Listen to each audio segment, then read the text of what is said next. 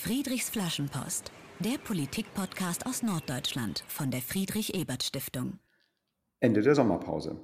Das Wetter in Norddeutschland ist ohnehin schon eher in Richtung Herbst umgeschwenkt und so wird es höchste Zeit, dass Friedrichs Flaschenpost wieder auf Sendung geht.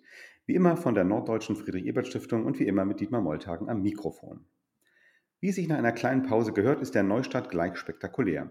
Denn als Gast der heutigen Folge begrüße ich den seit wenigen Tagen designierten Spitzenkandidaten der SPD Schleswig-Holstein für die Landtagswahl im kommenden Mai, Thomas Losse-Müller. Moin Thomas und willkommen bei Friedrichs Flaschenpost. Moin, ganz herzlichen Dank für die Einladung. Ja, wir sprechen natürlich darüber, welche Themen dir für Schleswig-Holstein wichtig sind und was du vorhast, solltest du zum Ministerpräsidenten von Schleswig-Holstein gewählt werden. Wir hatten aber ehrlich gesagt schon vor der Kandidatur verabredet, dass du mal in unseren Podcast kommst, da dich das Megathema Digitalisierung sehr umtreibt. Und so wollen wir auch darüber sprechen in dieser Podcast-Folge, was für Ideen du für ein digitaleres Schleswig-Holstein hast. Zunächst äh, ganz knapp für diejenigen, die dich noch nicht kennen. Thomas Losse Müller ist 48 Jahre alt, verheiratet, Familienvater und lebt in der Nähe von Eckernförde. Du bist studierter Volkswirt und hast schon unter anderem für die Deutsche Bank und die Weltbank gearbeitet. In der Kieler Küstenkoalition aus SPD, Grünen und SSW warst du ab 2012 Staatssekretär, zunächst im Finanzministerium und ab 2014 dann als Leiter der Staatskanzlei. Nach der letzten Landtagswahl 2017 warst du dann beim Beratungsunternehmen Ernst Young tätig, was du nun zugunsten deiner politischen Arbeit aufgegeben hast. Wenn ich was Wichtiges vergessen habe, ergänzt du das bitte im Laufe der Sendung. Ja, wir beginnen natürlich mit der für viele politischen Beobachter überraschenden Nominierung als SPD-Spitzenkandidat für die kommende Landtagswahl durch den SPD-Parteivorstand am vorvergangenen Sonntag. Und als erstes stelle ich dir die in diesem Zusammenhang naheliegendste Frage, warum möchtest du Ministerpräsident von Schleswig-Holstein werden? Wir haben uns ja als Gesellschaft viel vorgenommen. Klimawandel stoppen, äh, Digitalisierung gestalten. Ähm, ich glaube, dass wir auch in der neuen geopolitischen Entwicklung mit China und den USA ähm, gucken müssen, wo wir als Standort wirtschaftspolitisch hinwollen. Ähm, und wir reden zwar die letzten 20 Jahre dass der, darüber, dass der demografische Wandel kommt, aber jetzt kommt er halt. Hm. Das heißt, wir müssen relativ viel gestalten ich habe mich jetzt die letzten 20 Jahre intensiv mit den Themen, insbesondere Klima- und Wirtschaftspolitik und dann jetzt in den letzten zehn Jahren mit dem Thema Digitalisierung beschäftigt. Und wenn einen dann die Landesvorsitzende und die Partei fragt, ob man die Verantwortung übernehmen will, dann ist das ein klares Ja. Ähm, also deswegen will ich daran. Ich glaube, dass da viel zu gestalten ist. Und das macht auch große Freude. Das sind ja schon die ganz großen Linien, die du jetzt am Anfang äh, skizzierst, also den Klimawandel äh, irgendwie bewältigen, äh, natürlich auch ja das äh, im globalen Maßstab gar nicht so riesige Schleswig-Holstein positionieren äh, in einer Zeit, wo Großmächte sich möglicherweise äh, verschieben. Ähm, nun äh, haben einige gesagt, deine Nominierung war insofern überraschend, weil du eben seit 2017, ich habe es kurz erwähnt, keine politische Funktion im Land mehr hast. Du bist eben auch nicht Abgeordneter im Landtag oder sowas. Ähm, nun sind ja nicht solche Funktionen nicht, nicht unbedingt äh, per se qualifizierend für das höchste Amt im Land. Aber was würdest du sagen, was, was bringst du mit, dass du das Amt des Ministerpräsidenten gut ausfüllen kannst, angesichts dieser ja wirklich großen Herausforderungen, die du gerade nur kurz genannt hast? Seppel hat es schön gesagt, ich komme aus dem Maschinenraum von Politik. Also ich habe die letzten 20 Jahre ähm, einfach ganz viel äh, daran gearbeitet, wie sich Staat entwickeln kann. Ich habe das nicht nur in Schleswig-Holstein gemacht als Staatssekretär, sondern jetzt in den letzten Jahren in der Beratung gerade von Bundesministerien. Ich habe beispielsweise die umweltpolitische Digitalagenda für Svenja Schulze mit erarbeitet und äh, strategische Organisationsgutachten gemacht und habe ja vorher bei der Weltbank auch in vielen Ländern gearbeitet. Und es geht immer um dieses Thema, wie entwickelt sich eine Volkswirtschaft, wie entwickelt sich eine Gesellschaft, ähm, und das hat mich immer schon interessiert. Also von daher stecke ich tief in den, in den Themen drin und habe mir auch schon sozusagen die, die Ärmel hochgekrempelt gekrempelt und ein bisschen Öl an den Fingern, wenn man so die Maschine von Politik an, anguckt. Aber natürlich, klar, das ist ein Wechsel. Also jetzt vorne zu stehen, auch in der Öffentlichkeit zu stehen, komplizierte Zusammenhänge jetzt auch so darzustellen und dass sie politisch verarbeitbar sind, das ist eine äh, sehr spannende Herausforderung. Ähm, aber es macht jetzt auch einfach großen Spaß, das zu tun. Ähm, ich komme, mein, mein Hintergrund ist eine Familie, in der das Politische immer sehr wichtig war, jetzt gar nicht so unbedingt parteipolitisch, aber Verantwortung für Gesellschaft. Ähm, und es fühlt sich gut an, das jetzt auch von vorne mal machen zu können. Ja, schönes Bild vom Maschinenraum, in dem du seit langem tätig bist, auch schon ein bisschen Öl an den Fingern hast oder auch ein bisschen mehr nach, nach immerhin 20 Jahren. Ähm, vielleicht kannst du unseren Hörern und Hörern so, ein, so ein kleines Beispiel geben. Du im Maschinenraum bei so einem Riesenthema wie jetzt zum Beispiel äh, das Klimaschützen. Was, was heißt das konkret? Was, was, was für Politik würdest du denn dann machen? Ich mache mal ein schönes Beispiel aus der Mobilität.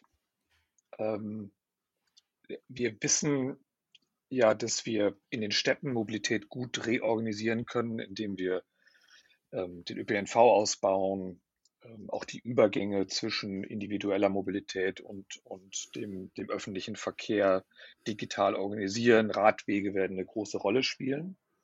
Und in den Städten werden wir, ähm, in, in den Städten müssen wir so 10 bis 20 Prozent äh, der Verkehrsleistung reduzieren. Ähm, aber wir wissen gleichzeitig, beispielsweise in Schleswig-Holstein, dass zwei Drittel aller Menschen auch im Jahre 2050 noch mit dem Auto fahren werden, weil sie zur Arbeit fahren oder weil sie zum Sport fahren oder ihre Freizeit irgendwie gestalten. Ähm, und das wird nur gehen, wenn die Menschen auf das Elektroauto umschwenken können. Und damit das funktioniert, brauchen wir eine flächendeckende Ladeinfrastruktur. So, und im Maschinenraum haben wir jetzt gelernt in den letzten zehn Jahren, dass Ladeinfrastruktur einfach ganz anders funktioniert als die klassische Tankstelle. An der Tankstelle kann ich genug Benzin verkaufen, um die Investition und den Betrieb der Tankstelle gewinnbringend zu finanzieren. Das ist bei einer Ladesäule nicht der Fall, weil ich einfach längere Standzeiten habe. Es dauert länger darin zu laden. Ich kann gar nicht genug Strom am Tag verkaufen, damit jede Ladesäule flächendeckend im Land ähm, äh, privat betrieben werden kann. Der Markt stellt das nicht bereit. Das ist eine Erkenntnis, die haben wir jetzt erst in den letzten Jahren im Maschinenraum gewonnen. Die hat aber natürlich richtig Bedeutung dafür, wie wir jetzt Politik organisieren. Weil das heißt, dass wenn wir diesen Wechsel hinkriegen wollen, wenn wir wissen, dass Menschen mit dem Auto fahren müssen und das dann eben elektrisch machen werden, dass der Staat dann eine Daseinsvorsorgeaufgabe, Daseinsvorsorgeaufgabe hat, genauso wie beim Straßenbau oder beim, beim Telefon oder Internet. Und wir jetzt einfach neue Strukturen aufbauen müssen. Also wir brauchen wieder eine, eine Organisation, eine staatliche Organisation, eine Gesellschaft, wie auch immer man das dann organisiert, die das betreiben kann. Spannend. Ähm, also der Staat äh, ist wieder mehr gefordert, sagst du. Schönes Beispiel, zum Beispiel eben Ladestationen für Elektroautos dann auch flächendeckend in Schleswig-Holstein bereitzustellen. Ähm, das, das äh, erinnert mich an, an einen Satz, den du auf deiner Homepage äh, geschrieben hast. Ähm, da schreibst du, ich zitiere dich jetzt, ich bin überzeugt, dass unser Land sozialer, wirtschaftlich erfolgreicher und ökologischer regiert werden kann und muss. Du hast jetzt gerade schon ein Beispiel gegeben, wie eben wirtschaftlich erfolgreich und ökologisch am Beispiel dieser Ladesäulen zusammengeben kann. Wie, wie, wie kommt das Soziale jetzt noch rein in dem, was, äh, in, ja, in diesen Dreiklang, den du da aufmachst? Ähm, ich, ich mache das mal an einem anderen Beispiel.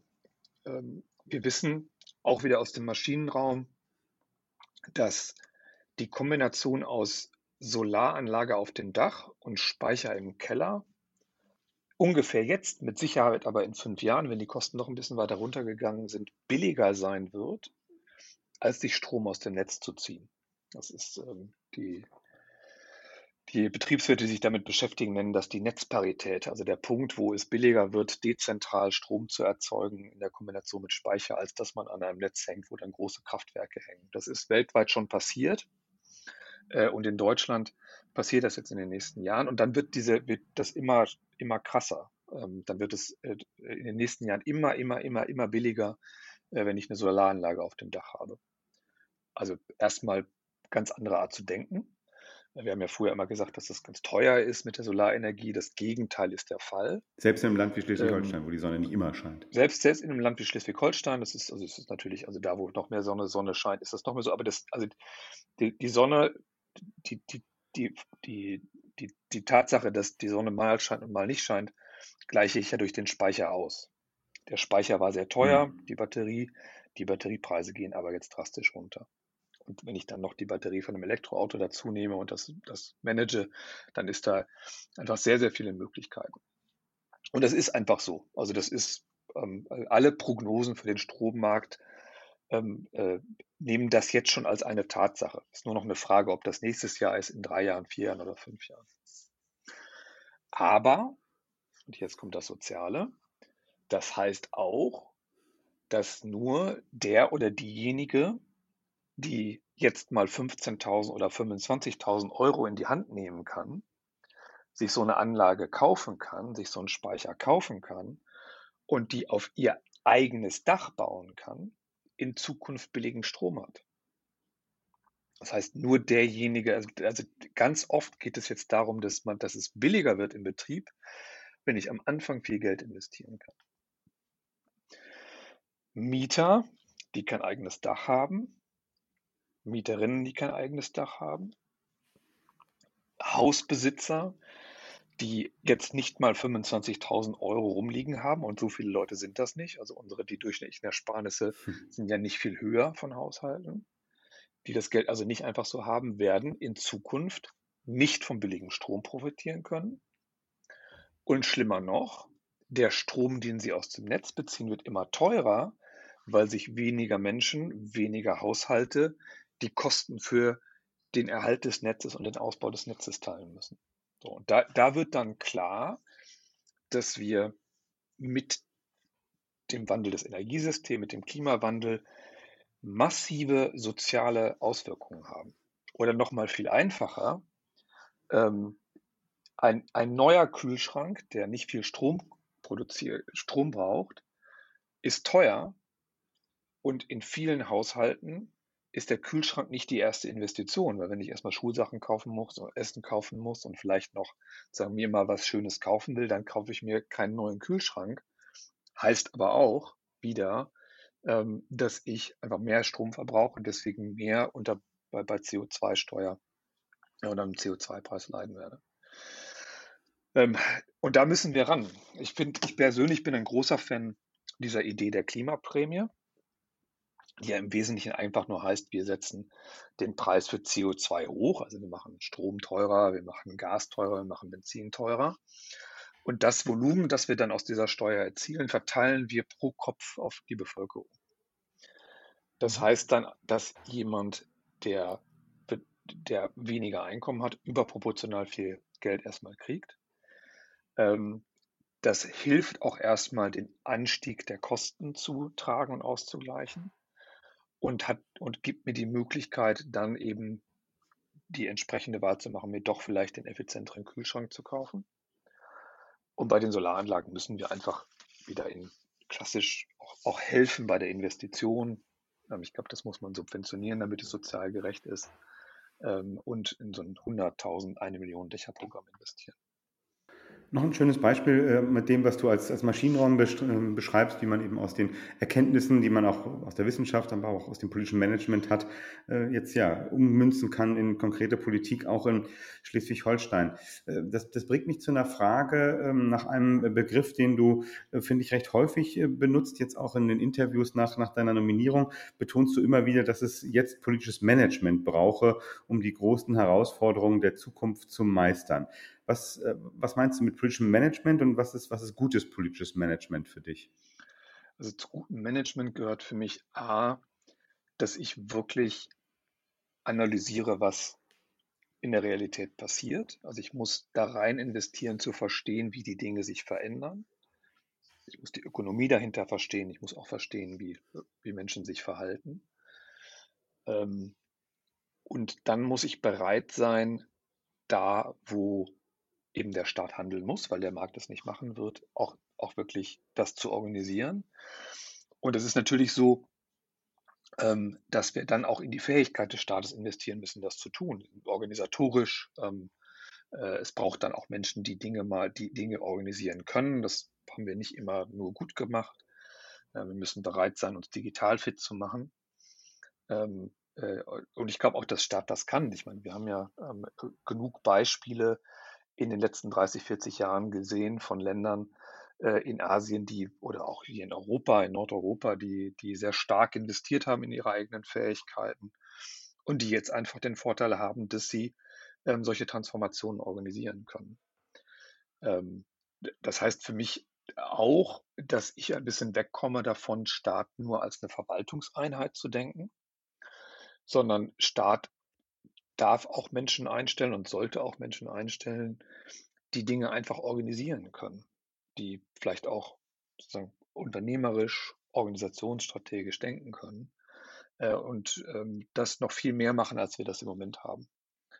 Und das heißt, dass wir nicht so einer Ideologie folgen von einem Nachtwächterstaat, der, dessen einziger Job es ist, ein paar Regeln zu machen und zu gucken, dass die eingehalten werden, sondern einen Staat, der guckt, was ist nötig, ähm, der auch Handlungen koordiniert, ähm, der Unternehmen zusammenbringt, Menschen zusammenbringt, Gesellschaft zusammenbringt und sagt, guck mal, das ist, das, das ist doch unser gleiches Ziel. Also ein Staat, der eine gemeinsame Strategie, eine gemeinsame Mission definiert, damit sich alle daran orientieren können und dass das dann zusammenläuft. Ich finde, man merkt dir an, wenn man dir zuhört, dass du äh, einerseits Ideen hast, was, was konkret politisch passieren soll, andererseits aber auch äh, eine Vorstellung davon, wie das, äh, wie das passieren kann. Vielen Dank ähm, für diese äh, Erklärung, was du unter gutem politischem Management verstehst. Ähm, zum Schluss dieses Teils ähm, ist ja noch ein bisschen hin bis zur Landtagswahl. Äh, wie wie geht es denn jetzt eigentlich weiter? Also ich hatte in der Anmoderation gesagt, der Parteivorstand äh, wird dich dem SPD-Parteitag als Spitzenkandidat vorschlagen. Ähm, aber was, was hast du persönlich jetzt eigentlich in den nächsten Wochen und Monaten vor? Ähm, ich bin einfach jetzt sehr viel im Land unterwegs. Das Schöne in Schleswig-Holstein ist ja, man, man kennt sich. Es ist jetzt nicht, es ist nicht so groß, dass man ähm, äh, äh sich nicht bekannt machen kann. Und ich habe ja auch schon in den verschiedenen Rollen vorher, die ich als Staatssekretär im Finanzministerium und dann in der Staatskanzlei hatte, ähm, auch schon ähm, immer wieder ganz viele Berührungspunkte mit den Menschen im Land gehabt, die die Dinge gestalten diese Gespräche laufen jetzt gerade alle wieder an. Ich bin auch ein bisschen, also meine, meine Woche war jetzt eher davon geprägt, äh, zu sortieren, wie ich mit diesen Hunderten von Gesprächsanfragen umgehe. Also das, das war ein sehr, Vielen Dank, dass du die von Friedrichs Flaschenpost angenommen sehr hast. Sehr gerne, das war mir sehr wichtig. Und wir hatten es ja auch schon mal verabredet. Es ist ein sehr interessantes Format und es macht auch Spaß, mit dir zu reden. Ähm, das ist mit Sicherheit eine Priorität einfach auch, um das zu machen, was ich gerade erläutert habe. Ich würde wirklich gerne verstehen, wo gerade, wo steht gerade die großen Unternehmen, wo stehen die kleinen Unternehmen, ähm, wie gucken gerade beispielsweise unsere Gewerkschaften äh, auf die wirtschaftliche Entwicklung, ähm, äh, wo sind die Chancen im Klimaschutz. Ähm, da ist es einfach unheimlich spannend. Ähm, und ich freue mich darüber, dass ich ganz viele Einladungen habe in die Partei, ähm, in Ortsvereine. Jetzt kommen ja viele Wahlkreiskonferenzen äh, die mich kennenlernen wollen, wo ich die Gelegenheit habe, mich auch nochmal vorzustellen, weil das natürlich auch mein Bedürfnis ist, ins Gespräch zu kommen ähm, und auch ein bisschen äh, vielleicht die Gelegenheit zu haben, äh, zu erklären, wie ich ähm, die Dinge so verstehe, was ich, was ich machen will äh, und wie wir damit umgehen. Ich bin viel mit Serpil unterwegs. Wir haben jetzt dieses Wochenende äh, wieder ein, eine Klausur der Denkfabrik. Ähm, heute Abend interessanterweise im Gespräch mit Björn Engholm, der ja äh, zu seiner Zeit schon die erste Denkfabrik aufgemacht hat, die, ja auch weit über Schleswig-Holstein hinaus hinausgestrahlt hat. Wir haben ein bisschen darüber unterhalten, was so die Themen damals waren, wie sich das verändert hat, ähm, äh, wie die Themen heute sind. Ähm, ja, und einfach ganz viele reden. Und das ist auch eine gute Gelegenheit, mich auch bekannt zu machen, jenseits der Menschen, die Zeitung lesen äh, oder Fernseh gucken, ähm, weil man doch am Ende viel übereinander redet hier. Also gut redet meistens. Mhm. Klingt einerseits nach einem vollen Terminkalender und andererseits danach, dass du auf jeden Fall äh, am Ende deiner Kandidatur so eine Art politischen Reiseführer von Schleswig-Holstein auch schreiben kannst. Vielleicht ist das so ein, so ein Nebenprodukt dessen, was du jetzt äh, in den nächsten Wochen und Monaten machst. Das ist eine sehr spannende Idee. Danke für diesen ersten Teil unseres Gesprächs. Ähm, sprechen wir als nächstes ein bisschen weiter über dich. Das ist ja so ein Prinzip von Friedrichs Flaschenpost, dass wir immer auch einen kleinen Eindruck von dem Menschen bekommen möchten, den wir hier zu Gast haben. Und den traditionellen Anfang dabei macht unser kleines Spiel Friedrich fragt mit den Entweder-Oder-Fragen. Du antwortest äh, einfach spontan und ohne großen Erklärungen, okay? Okay. Gegen den schnellen Hunger, Döner oder Fischbrötchen? Fischbrötchen. Wenn du selbst Sport machst, lieber allein oder lieber Mannschaftssport? Allein. Abends auf dem Sofa einen Film schauen oder ein Buch lesen? Film schauen. Bist du eher geduldig oder ungeduldig? Geduldig. Ähm, was, was sagen andere von dir? Nicht du selber, sondern was sagen andere von dir? Bist du Visionär oder Pragmatiker? Pragmatiker. Ähm, jetzt wieder, bist du persönlich, äh, bist, bist du persönlich ein Handy-Junkie oder kannst du das Gerät auch mal so zwei Stunden nicht anfassen? Ich kann es gut zwei Stunden nicht anfassen. äh, was ist wichtiger für gutes Regieren? Neue Ideen haben oder bestehende Ideen umsetzen? Bestehende Ideen umsetzen. Passt zum Pragmatik, zur, zur Pragmatikantwort. Und äh, letzter Punkt, äh, jetzt, jetzt, durchbreche ich die Logik hier selber. Ähm, äh, also nicht entweder oder, sondern wenn du Ministerpräsident werden solltest, was äh, möchtest du, wen möchtest du als erstes treffen? Es gibt eine Frau in Rendsburg, von der mir meine Nachbarin erzählt hat, die jetzt ähm, bald 100 wird und seit 50 Jahren äh, alleine lebt und meine Nachbarin beschreibt die als so eine ähm, irgendwie weise, Frau, die ganz viel gesehen hat ähm, und interessante Sichten auf das Leben hat. Und ich, ich, ich hoffe, dass ich sie vielleicht schon vorher treffe, als Teil von auch dem, dem Schleswig-Holstein wieder besuchen. Aber irgendwie hat die sich mir ins Gehirn eingebrannt, die würde ich gerne treffen. Das ist spannend und ähm, vielleicht ja auch mal was für eine Friedrichs-Flaschenpost-Folge. Danke fürs Mitspielen. Ähm, wie gesagt, sprechen wir noch ein bisschen ähm, über dich. Ähm, ich habe dir ja gerade in diesem kleinen Spiel nur äh, als Freizeitbeschäftigung die Auswahl zwischen Lesen oder Filmschauen äh, zur Auswahl gestellt. Aber jetzt, wenn du selber antworten kannst, was, was machst du eigentlich gerne, wenn du nicht arbeitest? Also um ehrlich zu sein, ich bin, ich bin so ein, so ein Politik, Politik- und Policy-Nerd. Also ich, ich höre eigentlich jeden Abend ähm, zusammen mit meiner Frau äh, Podcasts, Ezra Klein oder also Cut, äh, also auch viel Internationales. Ich lese viel, also ich habe ähm, verschiedene internationale und nationale Zeitungen hier. Ähm, und das mache ich sehr gern. Also, also meine Frau hat mal den Spaß gemacht, dass ich zur Entspannung den Economist lese und ein bisschen ist das auch wahr. ähm, äh, und ich bin Birdwatcher. Also ich glaube, der beste deutsche Begriff ist, ich bin ähm, Amateur- oder Hobby-Ornithologe. Ich ähm, interessiere mich. Äh, du schaust gerne nach Vögeln an. Ich gucke mir gerne mal ein paar Vögel an. Ich bin, äh, ich habe oft mein, mein Fernglas dabei und es ist natürlich hier, ich wohne ja ähm, direkt hier auch an der Vogelzugroute, also über die Eckernförde bis die, der, der, von, von Eckernförde bis zur Nordseeküste ist die kürzeste Landverbindung, die sich viele Vögel suchen. Das heißt, jetzt im Oktober wird hier wieder relativ viel passieren. Ähm, und das macht mir einfach unheimlich große Freude. Also wenn ich einen Live-Bird sehe, also einen Vogel, den ich vorher noch nie live gesehen habe, ähm, dann ist das mein Highlight für eine Woche. Ich bin also ein bisschen angefixt worden von einem Kollegen bei der hm. Weltbank, Paul Murgatroyd, der irgendwie zu den, weiß ich nicht, 100 oder 200 Menschen in der Welt gehört, die die meisten verschiedenen Vögel gesehen haben. Der hat 7000 verschiedene Vögel in seinem Leben gelesen. Ich bin jetzt gerade mal, weiß ich nicht, bei 250 oder so. Also ich habe noch ein bisschen was vor. Okay, das ist, äh, das ist auf jeden Fall ein Ziel. Äh, äh, du hast schon gesagt, du wohnst in der Nähe von Eckernförde. Ähm, du hast ja schon an, wenn man dann deine Biografie sich anguckt, an ganz vielen, auch, auch teilweise riesigen Orten gelebt. Also Frankfurt war dabei, London, Washington, bei der Weltbank. Ähm, was, was magst du jetzt an, besonders an, an deiner neuen Heimat im Bestensee bei Eckernförde? Es ist der Bistensee bei Eckernförde. Ähm, also, oh, Entschuldigung. Es ist nein, kein Problem. Also, es ist einfach unglaublich schön hier. Ähm, äh, es gibt ja so, es gibt ja so Sehnsuchtsorte von Menschen und ganz viele Leute sprechen immer über Nordkalifornien, dass man da irgendwie hinziehen sollte. Und ich war da mal und ähm, irgendwie haben wir festgestellt, dass unser Wochenmarkt besser ist und billiger und dass die Natur schöner ist. Ähm, und die Schlei ist genauso wie die Chesapeake Bay. Also, also wir haben hier so viele unglaubliche wir haben ja wahnsinnig hohe Lebensqualität hier. Äh, und jetzt mit der Glasfaser im Boden sind wir trotzdem total vernetzt. Also wir haben ähm, ein sehr reichhaltiges äh, Leben, ähm, sowohl kulturell als auch im Austausch mit, mit äh, Freunden. Ähm, und von daher ist es jetzt einfach ein ganz, ganz tolle, tolles Leben. Wir haben zwei kleine Kinder, die gehen jetzt zur Schule meine Frau und die ältere Tochter reiten. Ähm, und wie gesagt, ähm, ich wandere viel mit der, mit der anderen Tochter und sind viel draußen. Wir können im See baden. Es ist ein unheimlich privilegiertes Leben. Hm man, auch da merkt man dir die Begeisterung durchaus, äh, durchaus an. Ähm, du musst jetzt natürlich viel äh, nach dieser ähm, Nominierung über, über dich selber erzählen. Es gibt ja auch eine eigene Homepage, ähm, die ist jetzt äh, über, über die du betreibst.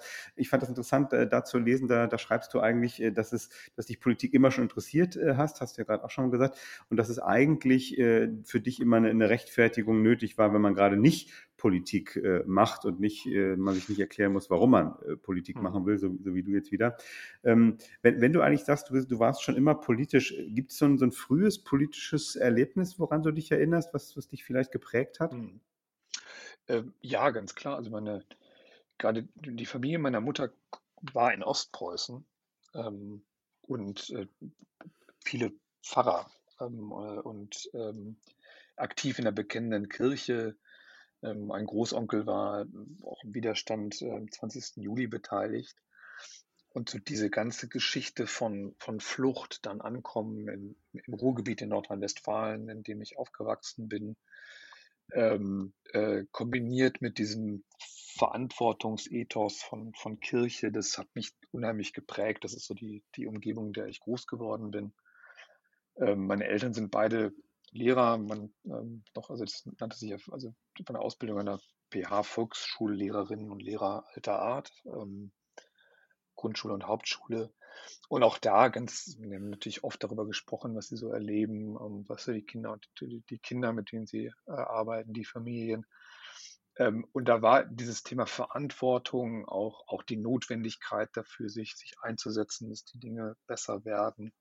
Ähm, öffentliches Gut immer präsent. Das war jetzt gar nicht unbedingt parteipolitisch, sondern das war einfach, das Verantwortungsethos ist, glaube ich, der beste Begriff dafür. Das hat mich ziemlich geprägt ich bin dann ähm, Schülersprecher geworden. Ich habe eine Schülerzeitung gegründet. Äh, ähm, alles, was man so macht, ähm, äh, wenn man sich dafür interessiert. Ähm, und das hat mich doch ziemlich geprägt.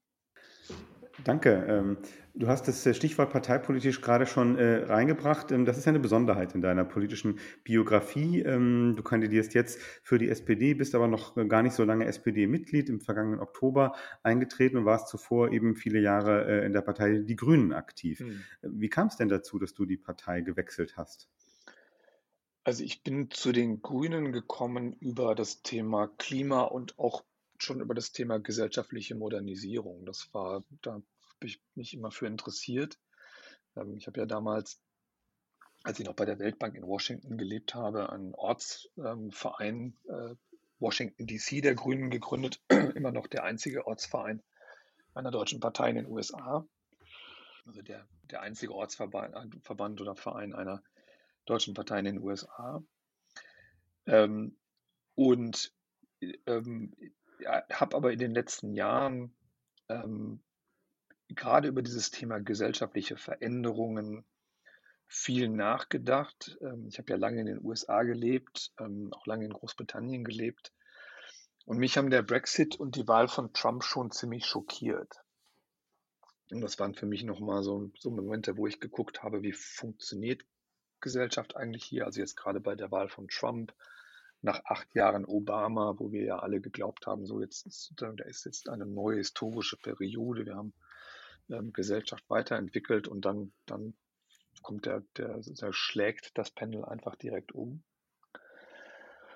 Ähm, und in der Auseinandersetzung damit wird ja relativ schnell klar, dass ähm, Veränderungen auch polarisieren können und dass Veränderungen nur dann wirklich nachhaltig gestaltet werden können, ähm, ähm äh, wenn wenn alle mitgenommen werden. Ähm, und, und das ist mir immer schon wichtig gewesen. Das ist auch schon der Ethos gewesen, mit dem ich aufgewachsen bin als Kind, ähm, dass dieses Zusammenhalten, Gemeinschaft organisieren, Zusammenhalt organisieren, ähm, einfach die, die Grundbedingungen dafür sind, dass die Dinge besser werden können oder anders werden können. Und die SPD war für mich immer schon, und das jetzt natürlich auch jetzt gerade in dieser Zeit, die Partei, die das noch leistet und leisten kann, einfach weil es in der SPD äh, äh, Menschen gibt, die in allen Teilen von Gesellschaft verankert sind. Also wir haben äh, junge, progressive äh, Akademiker, die äh, in Städten leben und ähm, sich mit ähm, sozusagen so, so einem Hipster-Blick auf die Welt gucken.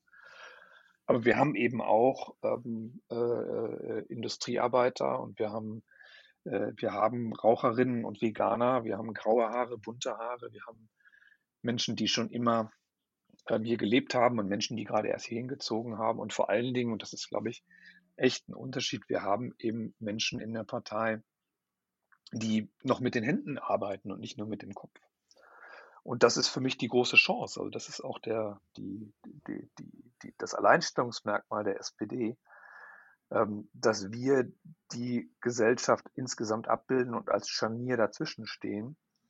Und ich glaube, dass wir diejenigen sind, die auch dann die Deutungshoheit darüber haben müssen, wie wir den Wandel gestalten, sei es Klimawandel, sei es Digitalisierung. Und die auch mit dem Anspruch, das aus der Perspektive aller Menschen zu denken, dann die Instrumente im Maschinenraum entsprechend einstellen können. SPD als Scharnierpartei, das, äh, das gefällt mir, das finde ich schön und ja, äh, spannend, wie du das sagst. Die Partei, die doch äh, noch relativ heterogene mhm. Mitglieder hat und ähm, dadurch vielleicht auch gar nicht so genau. ungeeignet ist, wichtige Veränderungsprozesse mitzugestalten. Ja, wir wollen noch über Digitalisierung sprechen, ähm, hatte ich gesagt. Ein, ein weiteres Riesenthema, ähm, mit dem du dich aber schon lange ähm, beschäftigst. Ähm, muss man ja sagen, dass das Digitalisierung zumindest bislang äh, zwar so ein Thema ist, äh, jeder, jeder kennt das Stichwort, wahrscheinlich versteht auch jeder was anderes darunter, ist aber nicht so ein, so ein emotionalisierendes Thema, was jetzt in Wahlkämpfen, sag ich mal, äh, die, äh, die, die Menschen mitreißt oder sowas. Du nennst es trotzdem sehr prominent äh, bei den Themen, die du anpacken willst jetzt äh, in, in deiner Kandidatur. Ähm, warum? Äh, ist das nicht ein Risiko, auch so auf so ein Thema Digitalisierung zu setzen? Also ich glaube, dass das Thema Digitalisierung so grundsätzlich ist und die Welt so massiv verändern wird, wie das vielleicht in den letzten 50 Jahren nur das Thema Umwelt gemacht hat. Ähm, ich, will das mal, also, und es hat ja ein paar Dimensionen. Die erste ist, ähm, die Digitalisierung kann unglaublich gut sein, unheimlich Nutzen stiften. Ähm, jetzt für Schleswig-Holstein gesprochen, vor der Glasfaser ähm, waren wir ja wirklich so ein bisschen abgeschieden hier. Also manche Leute haben das bösartig den Acker nördlich von Hamburg genannt. Äh, und mit einmal sind wir mitten in der Welt. Also die, die, die, die Lebensqualität von Schleswig-Holstein ist mit einmal ein Standortfaktor, weil Menschen sagen, uh, ähm, ich kann jetzt meinen Job überall hin mitnehmen. Äh, ich nehme meinen Arbeitsplatz einfach mit ähm, und ich ziehe dahin, wo es schön ist. Ähm, ich Freunde, die haben früher für eine große äh, Firma, großen Konzern in, in Hessen gearbeitet. Die sind jetzt an die Westküste gezogen, weil sie halt abends dann da surfen gehen können. Oder und es gibt ganz hm. viele Menschen, die, die in der ganzen Bundesrepublik arbeiten und das aus Schleswig-Holstein heraus. Also es ist eine riesengroße Chance. Ähm, äh, und, und mein Leben wäre nicht möglich ähm, äh, hier auf dem Dorf ohne, ohne die Digitalisierung, ohne das Internet. Und äh, ich habe mindestens fünf andere Familien hier im Dorf, denen es genauso geht.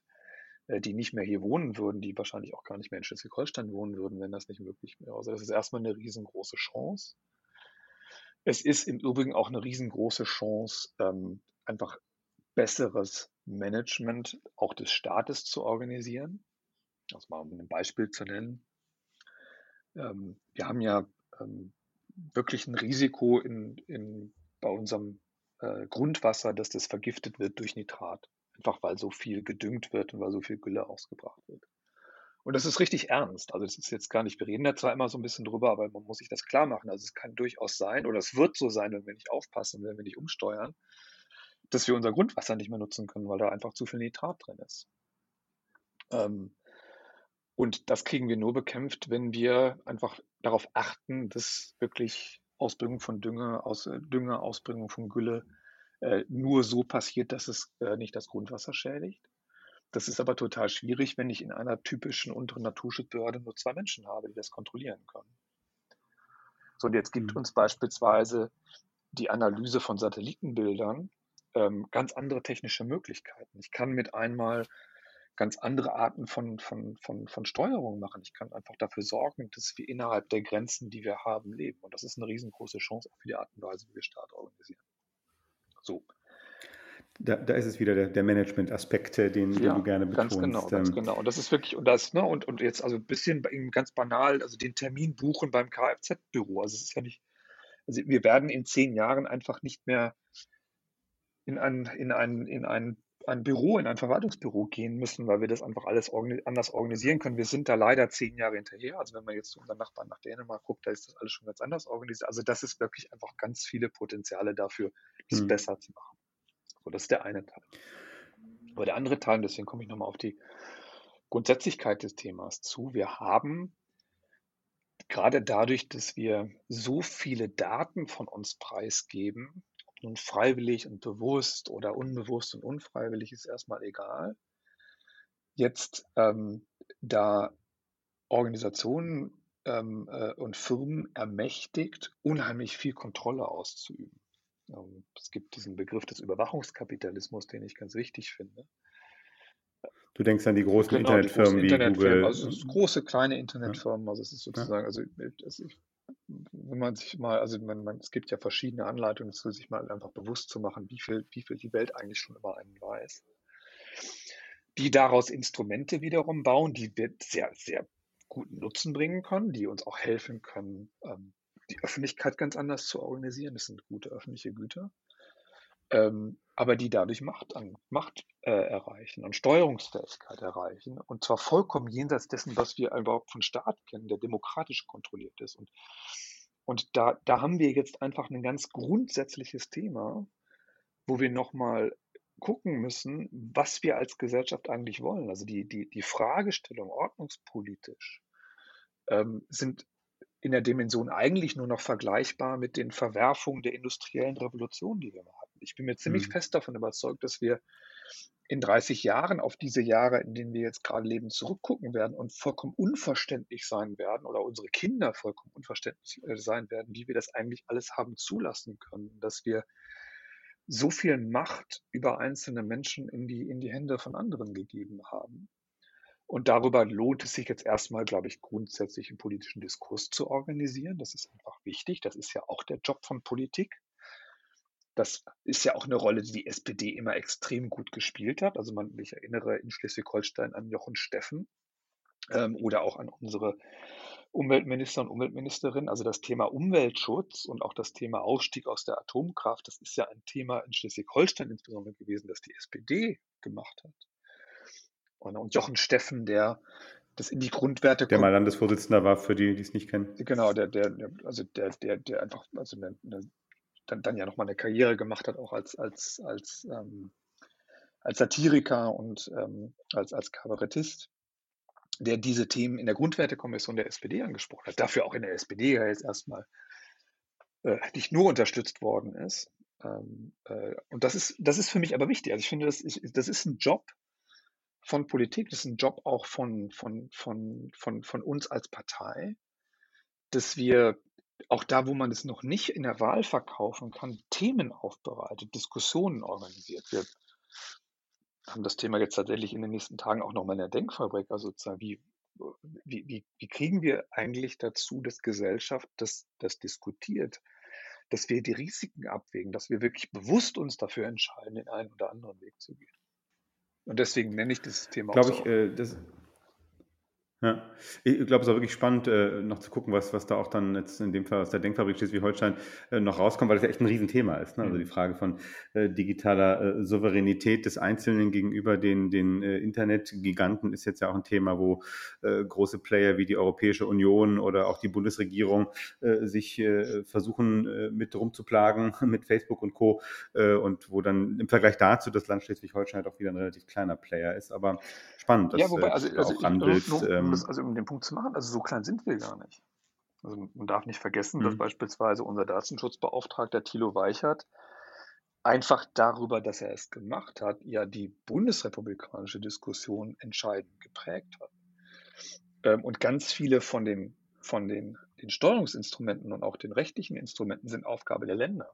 Also das Medienrecht beispielsweise ist ja ähm, Job des Landes, das zu organisieren ähm, die Frage, wie, welche Rolle der Staat hat ähm, in der Digitalisierung, um, um beispielsweise seinen, seinen Bürgerinnen und Bürgern Breitband zu organisieren oder wie die Schulen organisieren. Das ist ja alles Landesaufgaben. Also es ist jetzt nicht so, als ich glaube, ja. es wäre ein Fehler zu sagen, das macht irgendjemand anders, das ist zu kompliziert, sondern das ist schon unsere originäre Aufgabe, auch als Land das zu organisieren.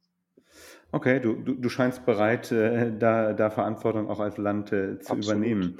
Ähm, das ist noch so ein Punkt, den ich interessant finde. Du, du sprichst oft davon, ähm, dass man Digitalisierungsprozesse eben nicht einfach dem Markt überlassen äh, kann, schon allein auch wegen dieser äh, individuellen Datensammlung, die du gerade angesprochen hast, sondern dass digitale Infrastruktur zur staatlichen Daseinsvorsorge gehört. Wie, ähm, wie würde das in Schleswig-Holstein äh, aussehen, wenn sich das Land um die digitale Daseinsvorsorge kümmert? Also ganz einfach, und das ist ja ein Punkt, der schon, glaube ich, auch, auch breit diskutiert ist. Beim Breitband haben wir das ja gesehen. Ähm, die, das Breitband wird nur da zur Verfügung gestellt vom, vom Markt, wo es sich lohnt. Ähm, und da, wo es sich nicht lohnt, da interessiert sich der Markt auch nicht für. Das ist bei jeder Infrastruktur so. Das war schon beim Telefonnetz so und bei der Eisenbahn und bei der Straße. Ähm, also, also Infrastruktur, die, die, die jedem zur Verfügung steht und die jeden erreicht, ist immer ein Zuschussgeschäft. Das ist schon, das entspricht einfach der, der ökonomischen Logik von öffentlichen Gütern. So, und das ist ja auch ein, ein wohl etabliertes Prinzip in der Ökonomik und wird auch von gar keinem Volkswirt bestritten, dass der Staat da eine Aufgabe hat. Und jetzt ist es eben genau so, dass, ähm, dass in der Digitalisierung wir sehr oft über solche neuen Infrastrukturen reden. Ähm, also gar nicht über mhm. private Güter, sondern über öffentliche Güter. Und ich will das mal an einem Punkt sozusagen auch, damit es ein bisschen spannend wird, mal skizzieren. Und nehmen wir mal Facebook oder Instagram. Und jetzt meine ganz persönliche Erfahrung gerade in dieser Frage, wie, wie gehe ich jetzt eigentlich in Politik? Und die Wahrheit ist, ich kann gar nicht mehr in der Politik und insbesondere gar nicht in der Parteipolitik erfolgreich sein, ohne dass ich auf Facebook und Instagram und vielleicht sogar TikTok und Twitter und LinkedIn präsent bin. Das heißt, diese sozialen Netzwerke und meine Fähigkeit der Teilhabe daran werden zu, einem, werden zu einer Vorbedingung von, von Politik. Also wenn ich nicht auf diesen Netzwerken bin, dann spiele ich auch in einer innerparteilichen und auch in einer überparteilichen Diskussion keine Rolle mehr. So, und dann, das, da liegt natürlich eine Gefahr drin. Das heißt, ich habe da mit einmal eine, eine soziale Infrastruktur, die essentiell wird für Familien, die wollen, die miteinander Kontakt haben wollen, für Freunde, die miteinander Kontakt haben wollen. Also ein Teil einer Sozi eine soziale Infrastruktur, die Gesellschaft anfängt zu organisieren in all ihren Dimensionen, von Freizeit, dem Persönlichen bis zur Politik.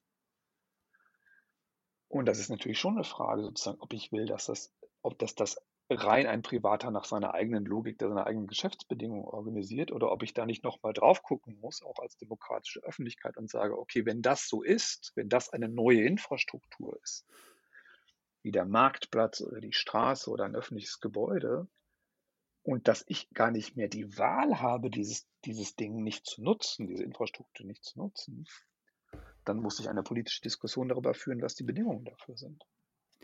Das heißt, du wärst für ein öffentlich-rechtliches äh, Social Media zu haben.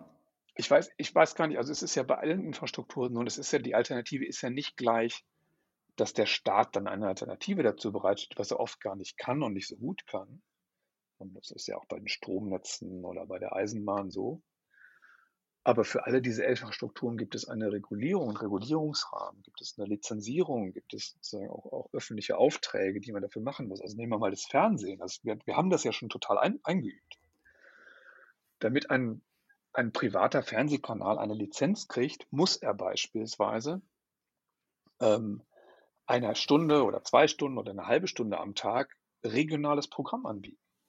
Also der Grund, warum RTL und Sat1 noch in über Schleswig-Holstein berichten, ist, dass ihnen das vorgeschrieben wird, damit sie eine Lizenz haben. Nicht, weil sie es wollten, wollten ja. oder weil es sich lohnt.